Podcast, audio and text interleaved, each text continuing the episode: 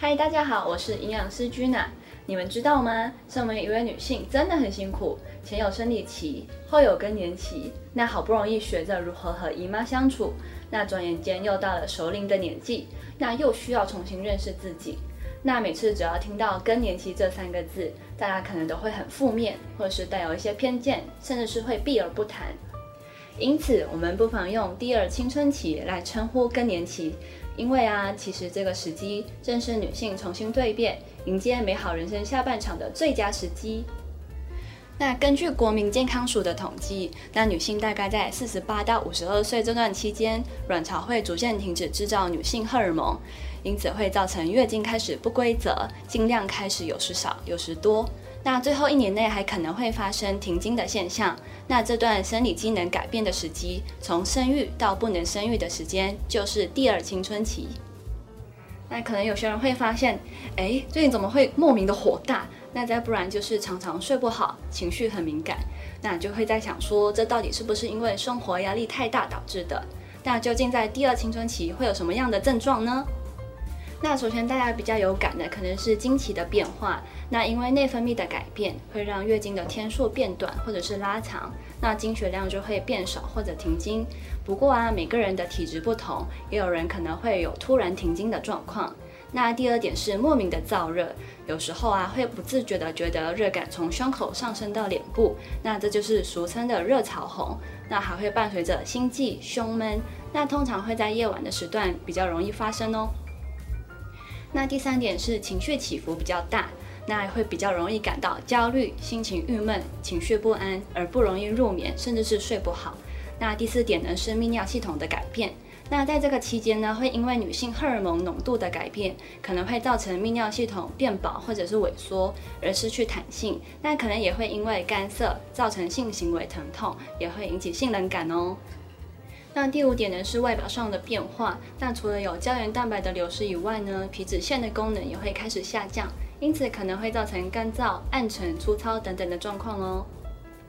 那其实，在这个期间，心境也会比较敏感，那不外乎是小孩也长大了，可能会比较容易有摩擦，或者是在工作的领域上已经有一点成就，造成整个人分身乏术。那么接下来我们就要来谈谈如何解决更年期不适的状况吧。那首先是饮食的部分，那像是避免食用加工食品。那现在的人啊，常常因为忙碌而少运动。那在年龄增长、代谢率下降的情况下，尽量避免吃加工食品，以防体重累加，进而造成肥胖。那第二点是多吃全谷类，少吃精制糖。那除了可以避免让身体的血糖波动加剧之外呢，也能减少对甜的食物的依赖感哦。那再来就是摄取含钙的食物。那随着年龄的增长，其实骨质密度也会慢慢的递减。但尤其这个时期，雌激素的递减更会造成骨质的大量流失。所以啊，每一天应该至少补充一千毫克的钙质，以免身体拿骨钙来使用哦。那还有钙质的食物有分为两种，那就是动物性食物，还有植物性食物。那大家可以依照自己的需求来做补充哦。那是不是也要适时的补充维生素 D 来帮助身体钙质的吸收呢？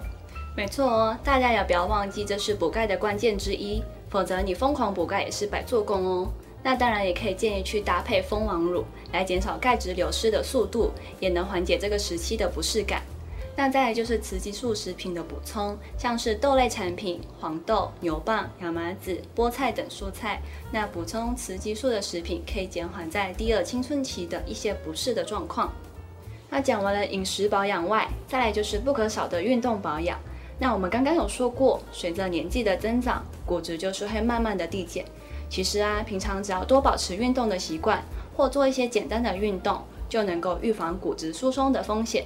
那像是爬山、有氧、游泳等的运动，都是很好的选择哦。这样听起来，女性真的很辛苦。突然觉得近几年来，真的有感受到妈妈情绪起伏突然变得很大。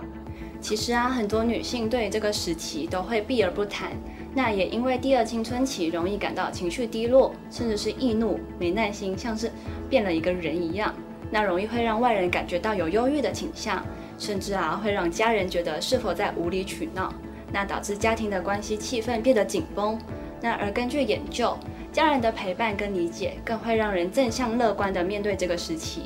当然，也鼓励妈妈们，如果有相关症状的时候，可以主动跟家人分享，学会倾听自己身体的声音，了解自身的状况，也能让家人透过相关的卫教知识，来稳定和谐整个家庭的氛围。那如果你是正处于更年期的女性，或许可以换个角度想，现在是一个蜕变期，可以建立一个更好的生活习惯，然后去思考是否能用这段时间去实践自己一直以来都想做的事情。追求自我价值观的实践，那从人生的下半场，活出自我、自信及美丽，继续精彩度过每一天。那今天的节目就到这里。如果之后想听我们分享什么样的健康知识，都欢迎你留言告诉我们。那我们下次见喽，拜拜。